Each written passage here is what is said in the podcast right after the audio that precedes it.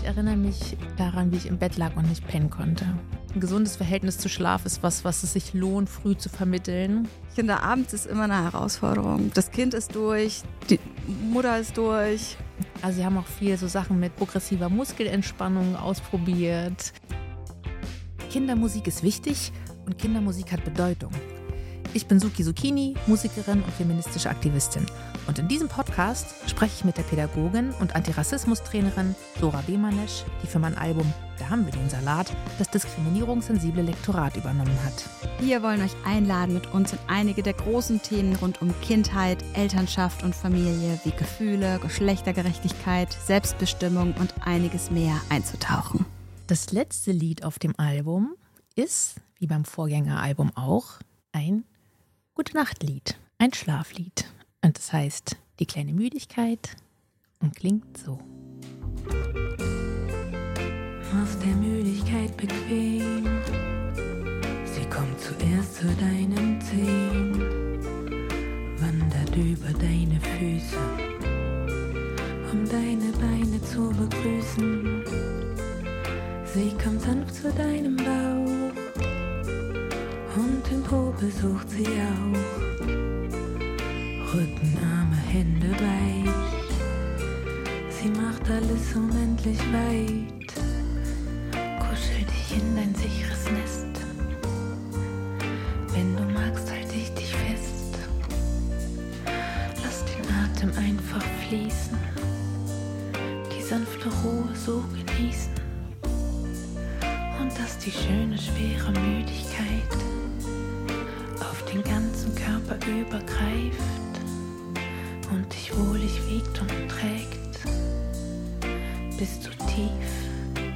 tiefer schläfst. Ich erinnere mich als Kind mit Einschlafschwierigkeiten. Ich erinnere mich daran, wie ich im Bett lag und nicht pennen konnte.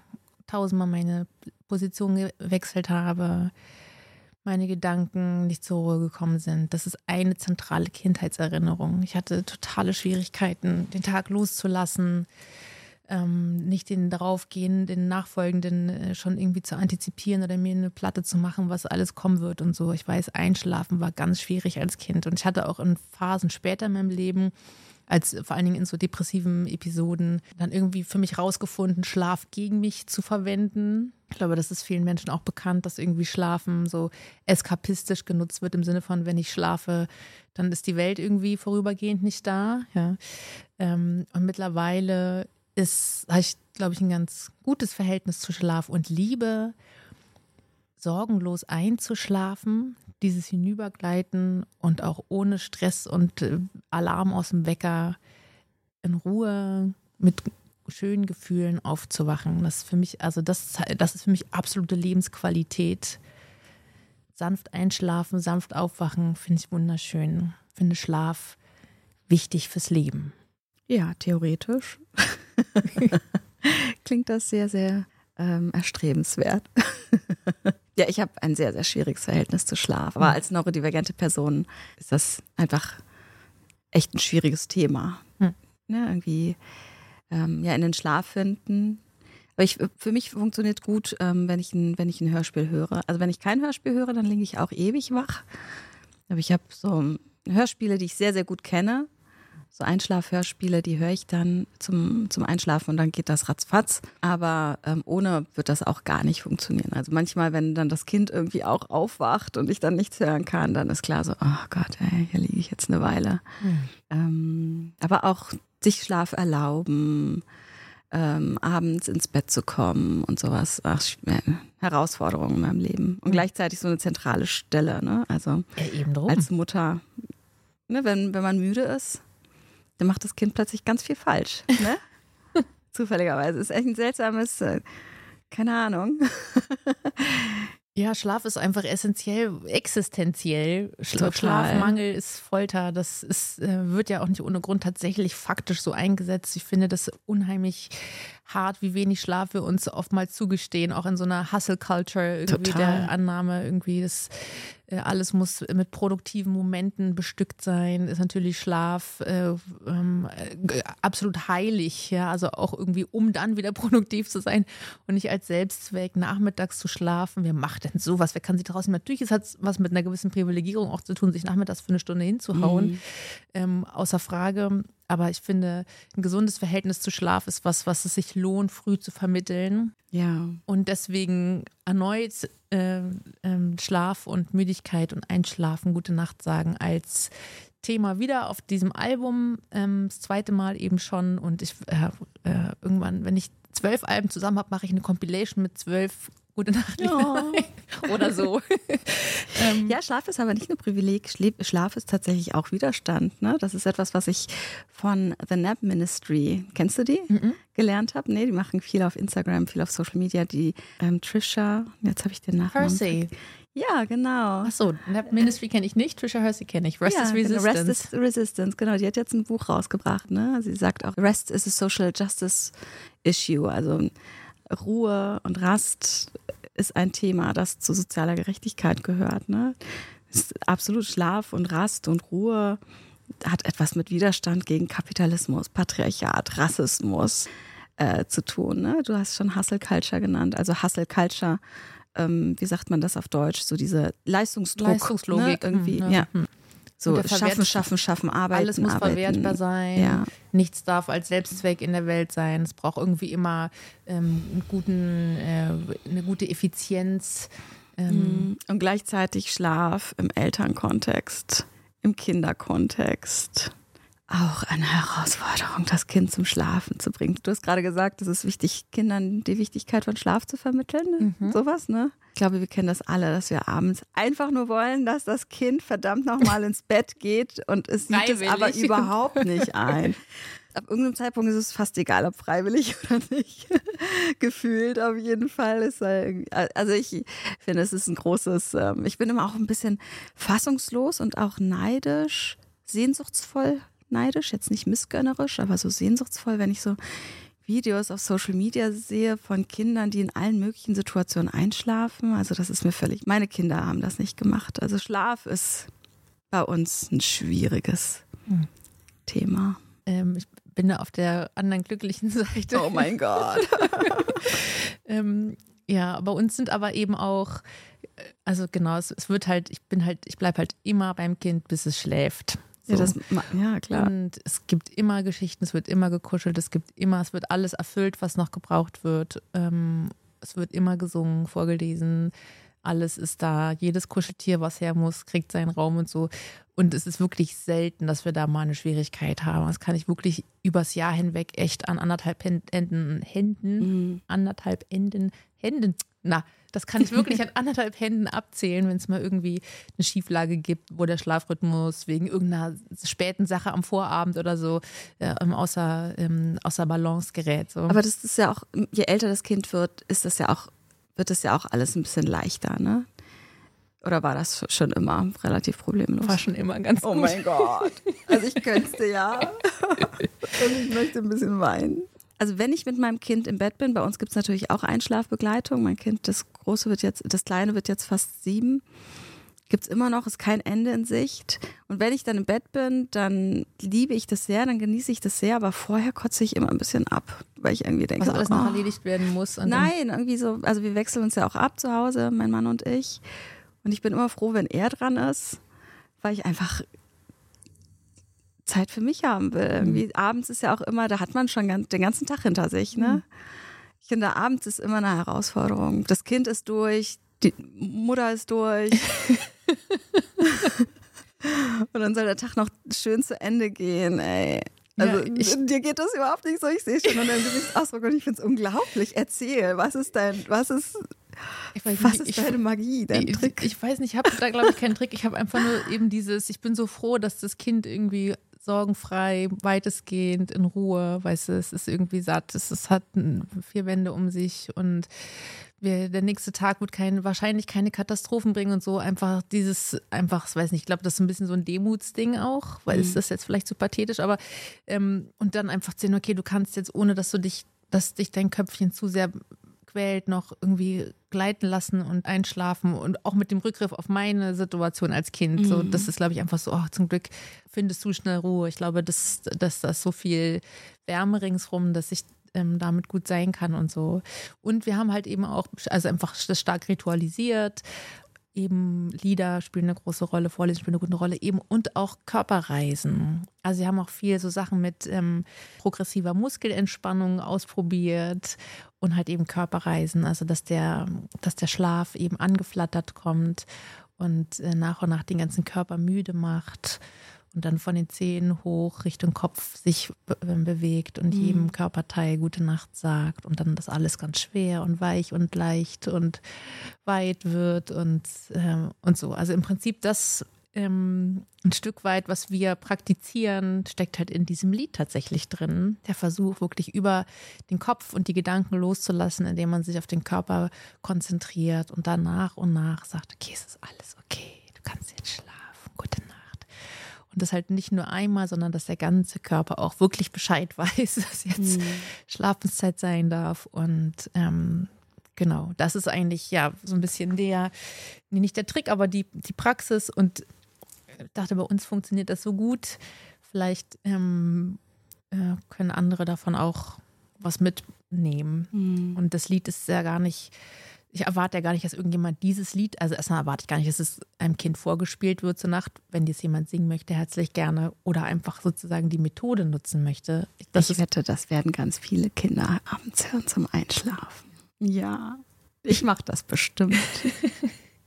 Ne, ich finde es halt einfach so wichtig, so diesen auch den ganzen, den ganzen Stress und das alles, was sich einen Tag, ne, also sozusagen, wie voll ist der Kopf und mhm. alles, was im Kopf passiert, passiert ja auch in, in, in unterschiedlichen Weisen auch im Körper. Mhm. Und da wirklich einen Abschluss zu finden und sich nicht noch das mit in die Träume zu nehmen und sich dadurch zu stressen. Und der letzte Gedanke ist halt auch noch irgendwie, scheiße, ist alles nicht geschafft und morgen und Ding und früh raus und oh, der Wecker, wie viele Stunden haben wir noch? Und, sondern irgendwie so wenigstens sich so eine kleine Insel zu schaffen, in der irgendwie einmal kurz Ruhe sein mhm. darf, mhm. um dann wirklich von da aus in den Schlaf zu kommen, ähm, finde ich unheimlich wichtig.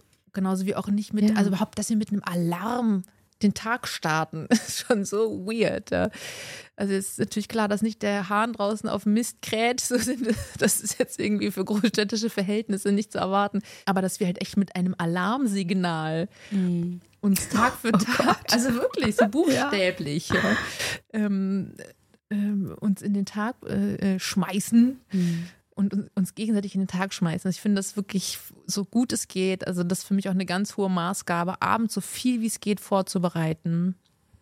Alles, was nicht im Kühlschrank stehen muss, wird abends schon vorbereitet. Klamotten, Schultasche, meine Sachen, wirklich alles, was irgend geht, abends klar zu haben, um nicht am Morgen völlig durch den Wind, äh, durch die Wohnung zu rennen und das noch und oh, da, also mhm. das finde ich, damit komme ich nicht gut klar. Das musste ich mir auch erarbeiten. Und dennoch gibt es natürlich immer wieder Situationen, wo dann irgendwie fällt der Zug aus oder irgendwas ist wieder. Ne, du bist nicht frei davon, aber das so gut es geht abzufedern, finde find ich ganz, ganz, ganz, ganz wichtig. Ja, klingt voll schön und Hut ab, dass, das, dass dir das da an der Stelle so gut zu gelingen scheint. Wirklich. ich finde das total schön zu hören und ich finde, das, das hört man dem Lied auch total an bei uns ist es auch ganz, ganz zart. Und ich finde auch, das ist eine ganz, ganz wichtige Qualitätszeit. Das merke ich immer wieder. Ne? Der Große, der ist mit sechs, hat er angefangen, alleine äh, ins Bett zu gehen. Und dann wurde aber sein Bruder geboren. Und dann habe ich irgendwie gemerkt, so, nee, und dann habe ich das wieder angefangen. Tatsächlich, obwohl das Kind schon selbstständig ins Bett gegangen ist, habe ich das dann wieder initiiert, dass ich das große Kind wieder ins Bett bringe, weil es einfach so eine wichtige Insel ist. Ne? Mhm. Und es ist bei uns auch nicht anders. Also es ist halt einfach super lang, ne? anderthalb bis zwei Stunden dauert es bei uns abends und ich bin am Abend wirklich einfach schon komplett durch und ich habe einfach keinen Bock. Das übersetzt sich natürlich manchmal auch in Ungeduld, ne? wenn das Kind dann wirklich irgendwie nicht auch noch zweieinhalb Stunden braucht, um einzuschlafen, ne? was durchaus passiert das geht einfach wirklich so ans, äh, ans Eingemachte da bei mir. Also, aber an sich ist es natürlich auch bei uns ähm, einfach eine ganz, ganz wichtige Stelle.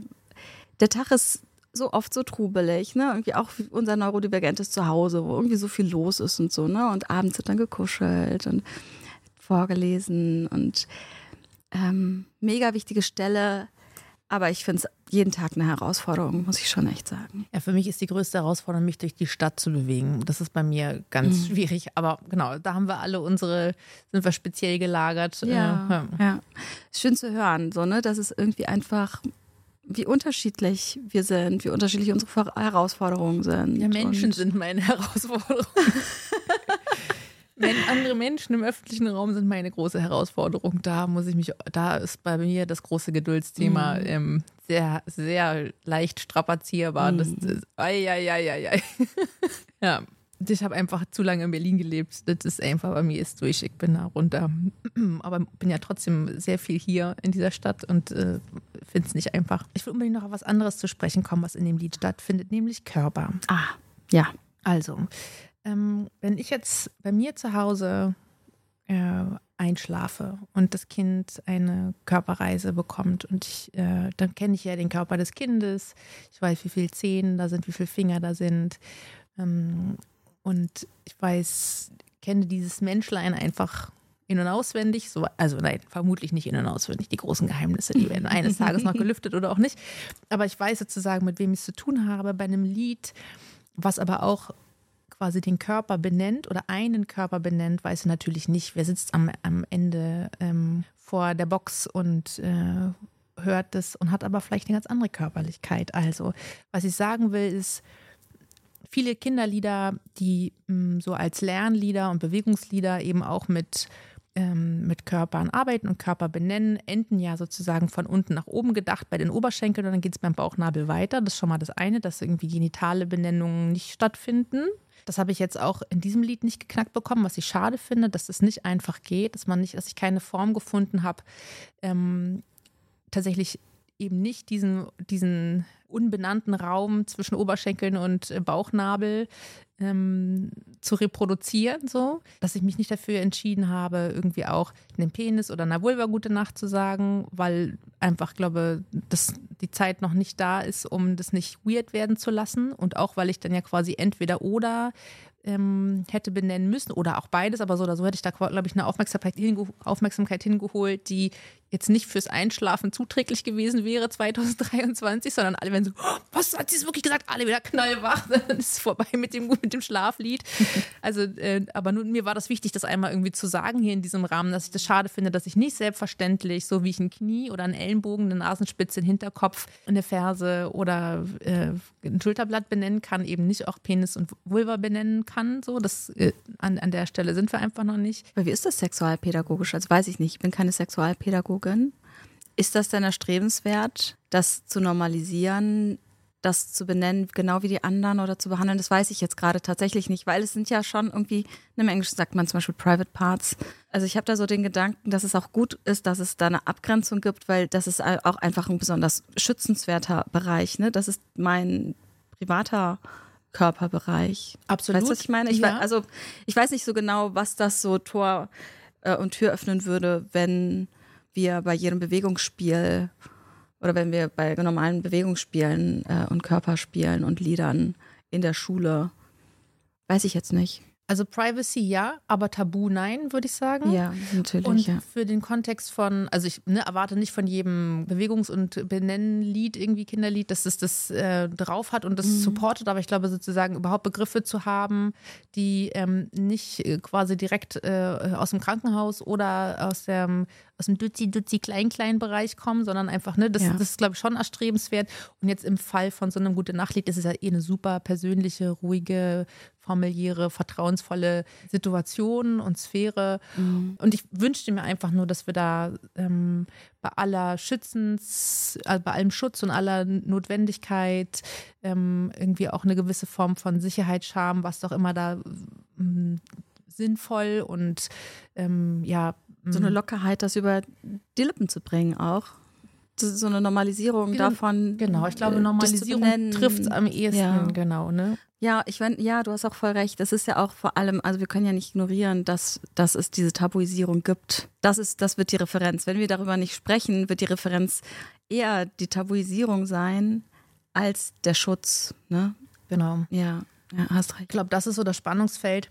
Und das andere, was äh, an der Stelle noch in dem Lied auftaucht, ist, dass ich halt eben ja schon versucht habe, nicht zu körpernormativ zu sein und zum Beispiel konkret zu sagen, es sind zehn Finger oder zehn Zehen äh, grundsätzlich, weil es sind halt nicht alle Füße. Nicht alle Füße haben zehn Zehen, nicht alle Hände haben zehn Finger. Mhm. Und trotzdem habe ich aber zumindest schon mal eine plurale Form. Ne? Also ich spreche ja schon von Fingern und von Zehen. Also sie sind schon mal irgendwie mehr als eins. Auch das ist schon eine normative Setzung.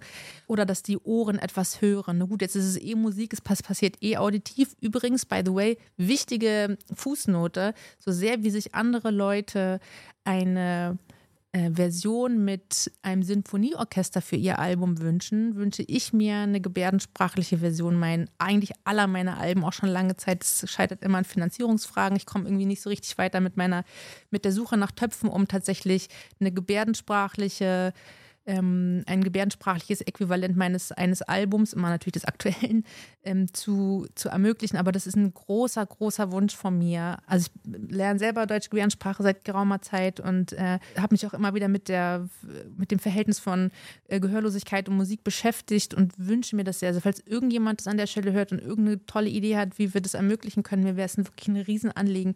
Ich das so schade finde, dass das eben nur übers Auditive funktioniert. Das gleiche gilt ja auch für diesen Podcast so ne? Also insgesamt für Podcasts. Ähm, dass das etwas ist, was wie Musik eben auch im weiten Teil, abgesehen jetzt von, ja, keine Ahnung, es gibt ja dann auch quasi abgefilmte Podcasts, wo dann, wenn Transkribierte Podcasts. Transkribierte Podcasts mhm. und bei, bei, Musik halt irgendwie Musikvideos mit Untertitelung und so weiter oder halt die Lyrics im Heft, aber ich glaube, da ginge einfach noch mehr und äh, das wünschte ich mir sehr, ist aber, da bin ich leider noch nicht so weit, wie es gern wäre, aber dennoch auch zu sagen, die Ohren hören, nur noch säuseln, so äh, man könnte auch sagen, die Augen sehen letzte liebevolle Gebärden oder so, ne? Also mhm. so oder so zeigt sich hier auch in unseren in unserer im Umstand, dass wir Körper haben, die unterschiedlich ausgestattet sind, die unterschiedliche Dinge können, die unterschiedliche ähm, unterschiedlich funktionieren.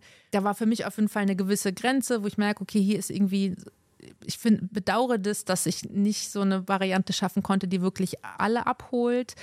Und da habe ich dir auch zwischendurch mein Leid geklagt, dass mhm. ich das, ähm, dass das da diese Limitierung gibt. Sprache mhm. ja eh irgendwie auch als lineare Form und man ist so festgelegt und so. Das ist irgendwie so ein, ja, das ist so ein Seufzen in mir, wo ich denke, schade, dass wir da nicht, da suche ich auf jeden Fall noch. Ich glaube nicht, dass das, das, nee, das ist auch nicht das Ende vom Lied. Ja, ich bin da auch ganz demütig bei dem Thema, weil ich in der Hinsicht auf jeden Fall so able-bodied bin. Ne? Also ich habe, äh, ich bin da recht, klar, ich bin neurodivergent, also von daher schon von Ableismus, also der Diskriminierung auf der Basis von, von Fähigkeiten und Behinderungen ähm, bin ich ja schon betroffen, aber ich, aber in der Form ist mein Körper erstmal so vollständig und, und da und recht normativ und ähm, das ist ja auch ne, Sensitivity Reading, das, ähm, das hat ja ganz viel damit zu tun. Die Expertise speist sich zu weiten Teilen nicht nur, aber eben aus der Betroffenheit. Das ist eine ganz, ganz wichtige Dimension von Expertise bei Marginalisierung und Diskriminierung. Und da bin ich ganz bescheiden und demütig, weil ich ähm, dazu gar nicht so viel sagen kann. Ne? Ich bin keine Betroffene. Ich glaube, was ich wichtig finde, ist Du hast das gerade gesagt, dass es da bei dir ein Bedauern gibt und das finde ich irgendwie so ein ganz, ganz, das ist für mich ein ganz, ganz wichtiges Wort, Bedauern. Es, es, es kann nämlich gar kein Lied geben für alle. Also es ist, glaube ich, auch oft so ein Trugschluss in der diskriminierungssensiblen ähm, Übungen oder in den Prozessen, sich diskriminierungskritisch irgendwie weiterzubilden oder zu, ähm, zu versuchen und äh, zu üben. Das kann immer nur eine Annäherung sein. Und ich finde, das hat auch etwas ganz Dekoloniales, da in Bescheidenheit und Demut zu zu sein und sich bewusst zu machen, das, das gibt es nicht. Es gibt keine Diskriminierungsfreiheit. Es gibt Diskriminierungssensibilisierung. Wir können uns daran üben. Wir können uns daran, daran annähern. So, aber es gibt keine Safe Places, Safe Spaces. Es gibt nur Safer Spaces für alle diskriminierten Menschen. Es kann kein, also ich weiß nicht, also das wäre auf jeden Fall eine sehr komplexe Angelegenheit und müsste sehr, sehr viele Strophen haben. Da gibt es bestimmt irgendwie Übungen, ne, wo, äh, oder, oder Lösungen, die man irgendwie entwickeln könnte, die möglichst viele Menschen mit einschließt und inkludiert. Und gleichzeitig finde ich, es ist ganz wichtig, ähm, auch in dieser Trauer und in diesem Bedauern irgendwie im Kontakt zu bleiben damit, dass ähm, das wird nicht möglich sein oder nur schwer möglich sein, da so Räume zu schaffen oder eben auch, ja, einfach ganz praktisch einen Song zu schreiben, der alle mitdenkt, weil dieses alle, das alle ist echt ganz schön groß und wir unterschätzen ganz oft. Das ist ja das Problem bei Diskriminierung, dass wir irgendwie bei diesem alle unterschätzen, was alle eigentlich bedeutet. Ne? Und dass bei diesem alle irgendwie ständig Menschen ausgeschlossen werden oder nicht mitgedacht werden oder auch nicht mitgedacht werden können, weil die gar nicht dabei sind und gar nicht aus ihrer Perspektive berichten können oder sowas. Ne? Also ich finde, Bedauern ist, ein, ist der Weg. Und das Üben ist der Weg. Ja, und das Versuchen ist der Weg. Und das wenigstens zu benennen, ne? Also deswegen, ja. äh, das war, ich glaube, es kann sogar sein, dass der Song und diese Stelle für mich ähm, ausschlaggebend war oder den, zu den Gedanken hervorgebracht hat, diesen Podcast äh, zu initiieren. Weil ich dachte, Kacke, wo erkläre ich das denn jetzt noch? Ich muss mhm. doch irgendwie noch sagen, dass, das, dass mir das klar ist an der Stelle, nicht um mich irgendwie rauszureden, sondern zu sagen, so, oh, ich suche da noch. Ne? Mhm. Ne? Und irgendwie brauche ich eine Plattform, ich brauche ein Format, um außer jetzt irgendwie alles auf Social Media zu packen und dann noch ein Posting und noch ein Posting, so, sondern irgendwie einfach mal so einen Ort zu schaffen, wo genau diese Gedanken Raum bekommen, mhm. um ausgesprochen zu werden. Und es gibt auch sowas ähnliches wie einen kleinen Vorschlag oder eine Idee, wie man dem beikommen könnte. Also angenommen, da ist jetzt eine Familie, die dieses Lied hört und das Kind in dieser Familie, ein Kind in dieser Familie hat, taucht ganz klar nicht in dieser Körperreise auf mit seiner Körperlichkeit. Mhm.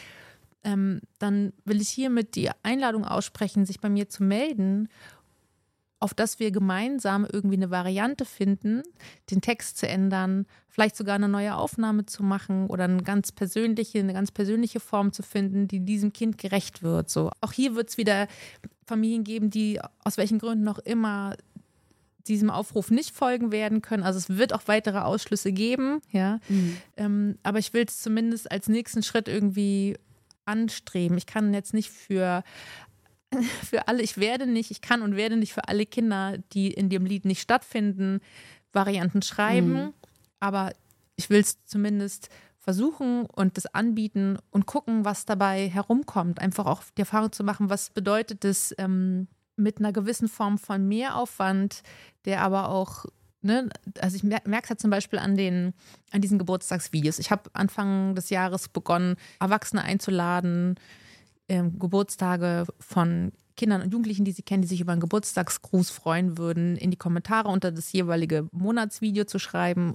Und dann schreibe ich diese Eltern an oder diese Familien an und sage, ey, was muss ich denn noch über das Kind wissen, damit es ein schönes Geburtstagsvideo wird? Und dann schreiben mir, also es sind immer so zwischen fünf und zehn pro Monat, das ist jetzt, was ich mir so gesetzt habe.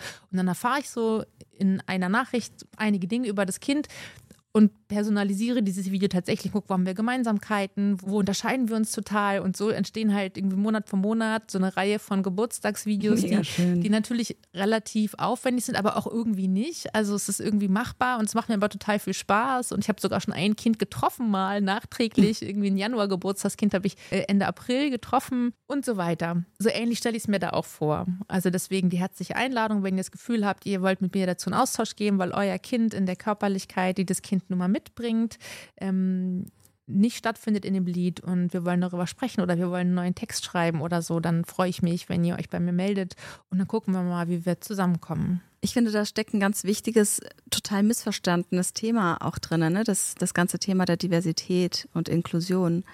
Das wurde mir auch bei diesem Thema vor, hm, ich weiß gar nicht, wie lange das her ist, klar, ähm, ist ein bisschen ähm, kritisch ich, sage es jetzt trotzdem, es, äh, ich habe so ein, so ein Social-Media-Video mal gesehen, ich glaube, das war auf YouTube. Das Kind ist damit einverstanden, ist ein recht junges Kind, ist halt die Frage. Ne? Also da ist wieder dieses Thema, wie sehr man Kinder auf Social Media präsent haben will oder so, ne? Und auch gerade marginalisierte Kinder.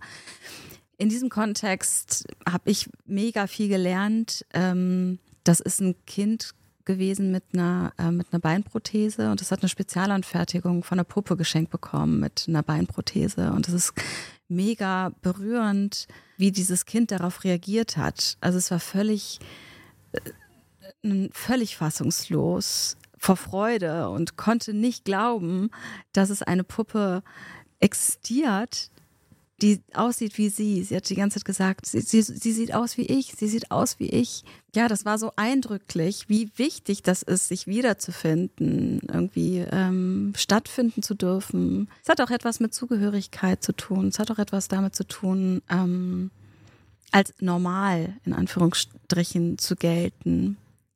das hat ja etwas mit Privileg zu tun, als normal zu gelten, als normalisiert zu gelten oder durchzugehen. Ne? Wie viele Menschen wollen irgendwie gar nicht, die sind ganz verrückt oder die sind irgendwie sonst irgendetwas, ne? die wollen sich gerne abgrenzen von Normalität, aber gleichzeitig muss, müssen wir wissen, das ist ein Privileg, wenn man sagen möchte, ich bin, ich, ich, ich bin aber nicht wieder Mainstream, weil ganz viele mhm. Menschen eben ausgeschlossen werden, die haben gar keine Wahlfreiheit, genau. zum Mainstream mhm. dazu zu gehören oder nicht. Ne?